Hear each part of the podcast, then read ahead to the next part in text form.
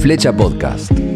Hablamos sobre innovación, capacitaciones, comunicación, creatividad, motivación, cambios de paradigmas en la educación y en el mundo laboral. Presentado por Ariel Boe. Hola, ¿qué tal? Bienvenidos a un nuevo capítulo de Flecha Podcast. Hoy vamos a hablar de Learnability, pero antes quiero presentarte a un nuevo anunciante, orgulloso de ser parte de sentipodcast.com, la academia número uno de podcasting en toda Latinoamérica y habla hispana. Somos productores de podcasts originales, formadores y creadores de Podcast Company, una experiencia de aprendizaje online para organizaciones y equipos. ¿Querés más información?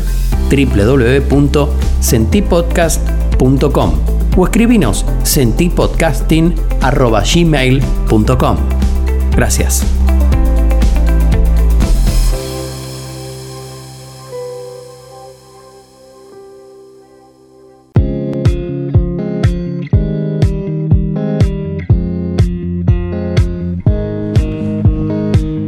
Bien, continuamos en un nuevo capítulo de Flecha Podcast. Ella es Virginia Borrajo, que es licenciada en psicología, docente universitaria, especialista en diseño, gestión y evaluación de proyectos de e-learning y formación virtual.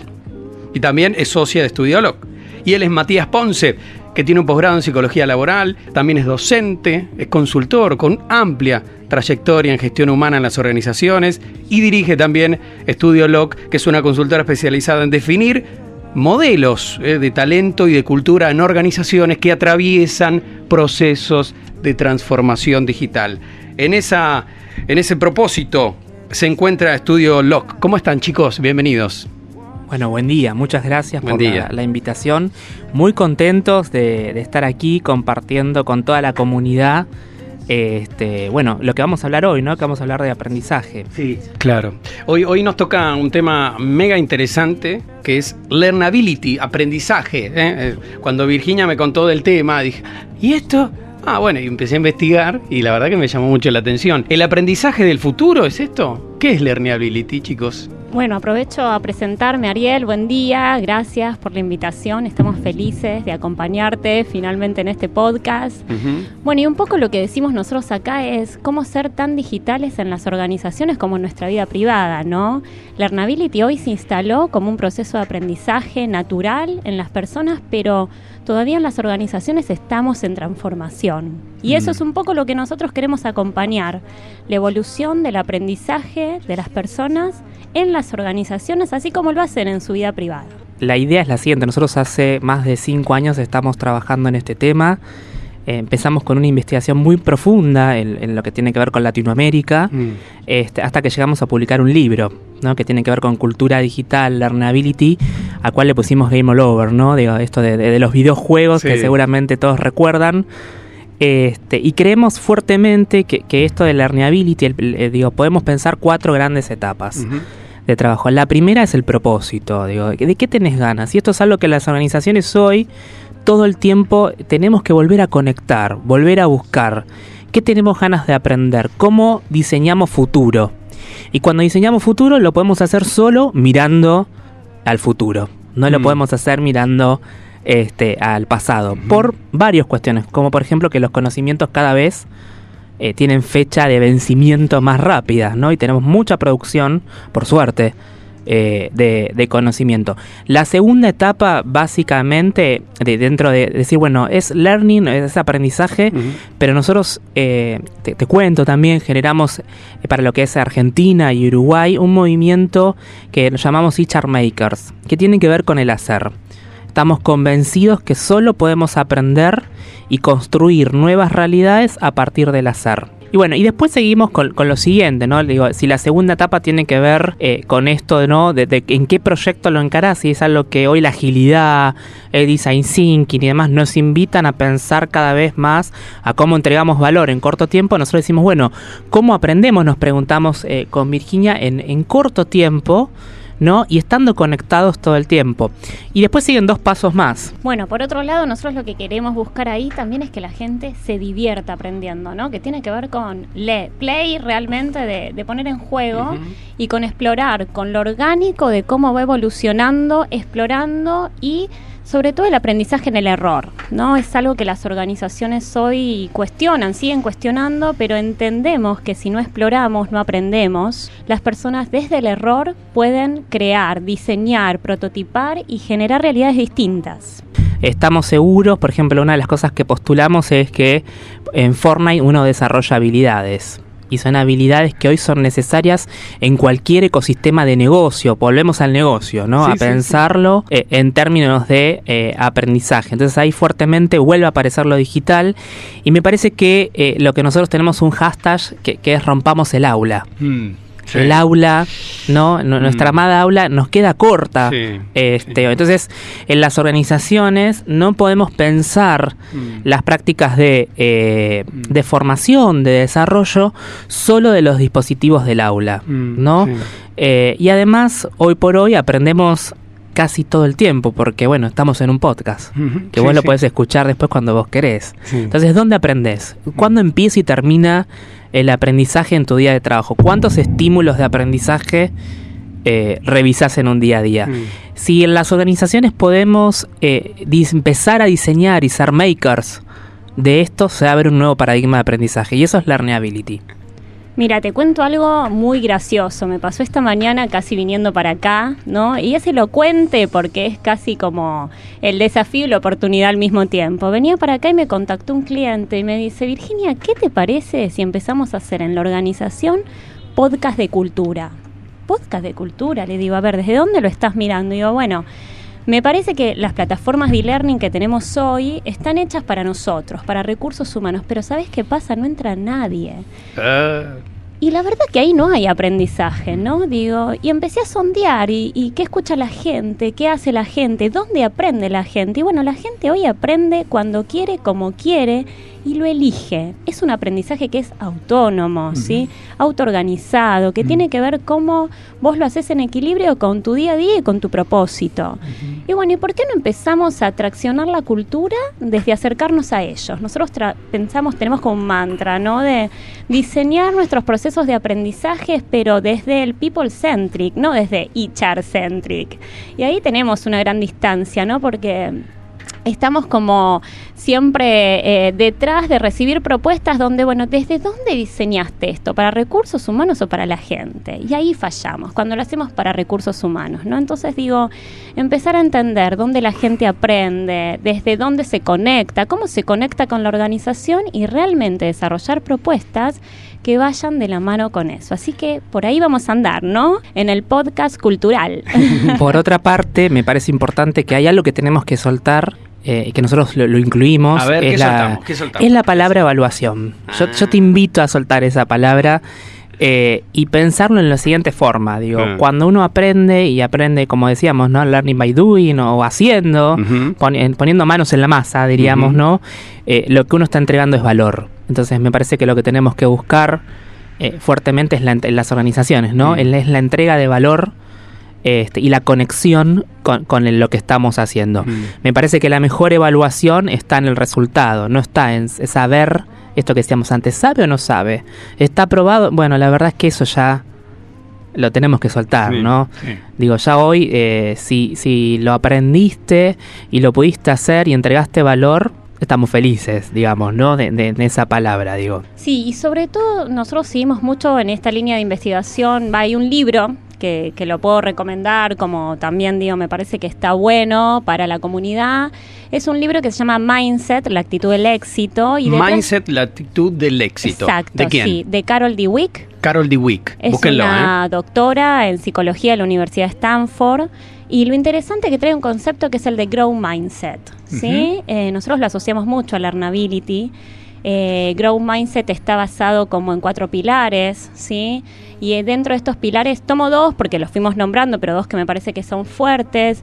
Para que el aprendizaje sea realmente potente, primero tiene que generar un reto a la persona, ¿no? Que realmente se sienta comprometido, con propósito, como decíamos antes, pero sobre todo desafiado. Y en el segundo punto tiene que ver autonomía, ¿sí? Nosotros vemos en las organizaciones que esa autonomía no está, ¿sí? Que recibís por calendar dar una invitación a un taller de ocho horas que no sabes para qué es, qué utilidad te va a dar. Sabés que lo tenés que hacer porque quizás le impacta a tu jefe que vos lo hagas. Entonces se va perdiendo el propósito, se va perdiendo la autonomía y ahí no hay aprendizaje de nada. ¿sí? sí hay un hacer organizacional. Mm. Entonces digo, me parece que está muy bueno entender que detrás de la Learnability hay toda una base conceptual que tiene que ver con una concepción de la persona hoy, de un mundo y un ecosistema digital y cómo necesitamos que el propósito de transformación de las organizaciones vaya de la mano con lo que llamamos propósito causa. El propósito causa es qué le causa a la persona trabajar en ese lugar y cómo lo puedo sumar a un proceso de transformación real. Hoy aprendizaje es transformación. Si no hay transformación, el aprendizaje no estuvo. Y en el campo de las organizaciones no podemos pensar que aprendizaje solo queda en la cabeza de recursos humanos. ¿No? Digo, me parece que ahí hay otra apertura, hay otro aprendizaje donde decimos necesitamos armar estrategias basadas en las personas, esto que, bien explicaba Virginia, pero con equipos interdisciplinarios. No, no, no podemos sostener que solo sea la responsabilidad de un área de capacitación delimitada en el piso 4, ¿no? Claramente ya no nos alcanza. A ver, Matías, contestame esto. ¿Cómo incorporo Lenability directo ahora, en este momento, en una organización? Te está escuchando el CEO, el CEO de una, de una, organización muy importante en este momento ¿eh? y quiere instalar ya. ¿Hay pasos? Sí, claramente. Primero, lo primero, y es para cualquiera, no es solamente un CEO, ¿no? Digo, si estás escuchando este podcast y decís, bueno, ¿cómo empiezo a aprender de una manera distinta? Y no espero a que me convoquen a una sala de entrenamiento o que llegue ese mega especialista a contarnos, no esperes más, te decimos nosotros, mm. empezá ya. Mm. ¿Qué vas a tener que hacer? Primero, identificar eh, qué te convoca, qué te conmueve, qué querés aprender. ¿No? Hoy vemos muchos que dicen yo quiero aprender sobre agilidad, sobre mindset digital, no es necesario ir a ningún lado, en principio. Entonces, lo primero que tenés que identificar es qué te convoca, qué tenés ganas. Nosotros hablamos de propósito. En segundo, identifica aunque sea de tu día algo que lo puedas aplicar bueno, voy a hacer las cosas de una manera diferente con aquello de lo que estoy aprendiendo. No esperes que llegue el proyecto porque el proyecto no va a llegar nunca. Mm. Lo tenés que ir a buscar vos mm. al proyecto. Mm. Entonces, eh, pensá dónde ya lo puedes empezar este, a aplicar, en el día a día, en tu metro cuadrado. ¿sí? Y el tercer punto es con qué otros pares, y ahí viene la idea de comunidad, eh, te vas a juntar para compartir eso. Hoy tenemos meetups tenemos webinars, no tenés que, nosotros siempre decimos el aprendizaje y la innovación está fuera de la organización, no está dentro. ¿sí? Entonces hay que salir, salir desde las redes, no conectarse este, con otros. Y después divertirte, busca pasarla bien. Si no la pasas bien, no es un espacio de learnability. Que tenga flow. Exacto, que, tenga estés conectado. Totalmente. Y, bueno, hablaste de comunidad. ¿Qué es esto de la comunidad que, estamos hablando? La comunidad, para decirlo lisa y llanamente, como diríamos en el barrio, es para todos los que están manija con un tema, ¿no? Eh, nos unimos por temas, nos unimos por temas y somos curiosos, inquietos y, son, y las comunidades son para las personas que se hacen preguntas mm. y quieren resolverlas mm. y entienden que es con otros. Yo tengo un caso que me gusta mucho contar, que es un caso de de un libro, ¿sí? Que se llama Makers, la cuarta revolución industrial, lo pueden buscar, está muy bueno, es de Chris Anderson. Me gusta porque está tirando libros como loco. Sí, porque bueno, de eso se trata la comunidad, ¿no? Nosotros decimos, bueno, democratizar el conocimiento es esto. Exacto, código abierto todo el tiempo. Absolutamente, y que lo puedan ir a buscar, que hagan sus propios recortes. A mí este recorte me gustó porque es un recorte muy atrevido y tiene que ver con si vos en la comunidad tomarías a alguien, ¿sí? Que tiene talento aunque no tenga título. ¿Vos tomarías a alguien? ¿Que tiene talento aunque no tenga título? Sí. Yo sí. Bueno, Pero bueno un poco lo que Chris Anderson hizo es eso, se buscó un socio de 23 años con un gran talento, hoy es director de 3D Robotics, que es la empresa de drones comercial de Estados Unidos, te diría que una de las más potentes, con 23 años lo hizo director, una persona sin títulos, en Estados Unidos era un inmigrante todavía ilegal de México, eh, padre de familia que en la comunidad de robótica subía cómo construir drones con los elementos que tenía en su casa. Eso es ser makers. Y no solo lo construía con eh, piezas de su videojuego, ¿no? Eh, sino que lo subía a la comunidad y contaba a través de tutoriales cómo se podía hacer. ¿Sí? Mientras en Silicon Valley pedían presupuestos terribles para poder hacer esos mismos drums, él lo hacía con pedazos Mm. ¿sí? de su videojuego. Así lo conoció Chris Anderson, a Jordi Muñoz, busquen esta historia que es genial. Mm. Es latino, sí, aclaremos esto, pasa Sí. en México. Sí, sí. Bien. Mexicano, contexto Estados Unidos y lo hace socio. Lo buscó en una comunidad, una persona de 23 años sin título, con un gran talento y hoy revolucionó la industria de drones para Estados Unidos. ¿Cuántas personas hoy en las organizaciones se atreven a buscar gente en la comunidad? A ver, atando algunos cabos, Learnability propone el own learning, ¿no? O sea, el, el propio el aprendizaje interno, y promueve el desarrollo personal, porque hablaste de empezar a, a pensarnos, ¿no? Entrar un poquito. Eh, también trabaja en propia equipo, ¿no? ¿no? También ayuda a la, a la colaboración, promueve la colaboración, ¿no? No hay aprendizaje si la persona no está conectada. Mm. Dejemos de obligar a las personas a hacer cosas que no quieren hacer, porque Mm. ahí no hay aprendizaje. Que Learnability lo que dice es en el centro de las comunidades, en el centro de los aprendizajes colaborativos. Eh, tenemos que dejar de, de- de pensar que hay gurús y hay, este, eh, nosotros decimos rockstars. No, no hay rockstars. Estamos en un tiempo de, de comunidades y de sociedades en el centro. Mm. Mira, sumo algo más, ¿no? Hace más o menos un mes se lanzó en Japón la quinta revolución industrial. Ya no se habla más de lo digital.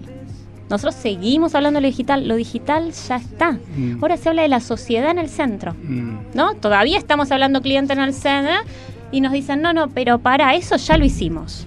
¿No? Ahora estamos hablando de la sociedad en el centro porque hay una preocupación real, tiene que ver con la sustentabilidad y tiene que ver con volver a las personas y volver a lo social. Y fíjate, ¿no? Qué interesante. Entonces la respuesta ahora es cómo, a través de las tecnologías, puedo dar respuesta a una sociedad que en muchos casos padece. Palabras de Matías Ponce, Virginia Borrajo, de Studio Lodge. Chicos, un placer, muchas gracias. Muchas gracias por acercarse. Gracias a vos, ¿eh? Y a- Gracias, saludos a toda la comunidad.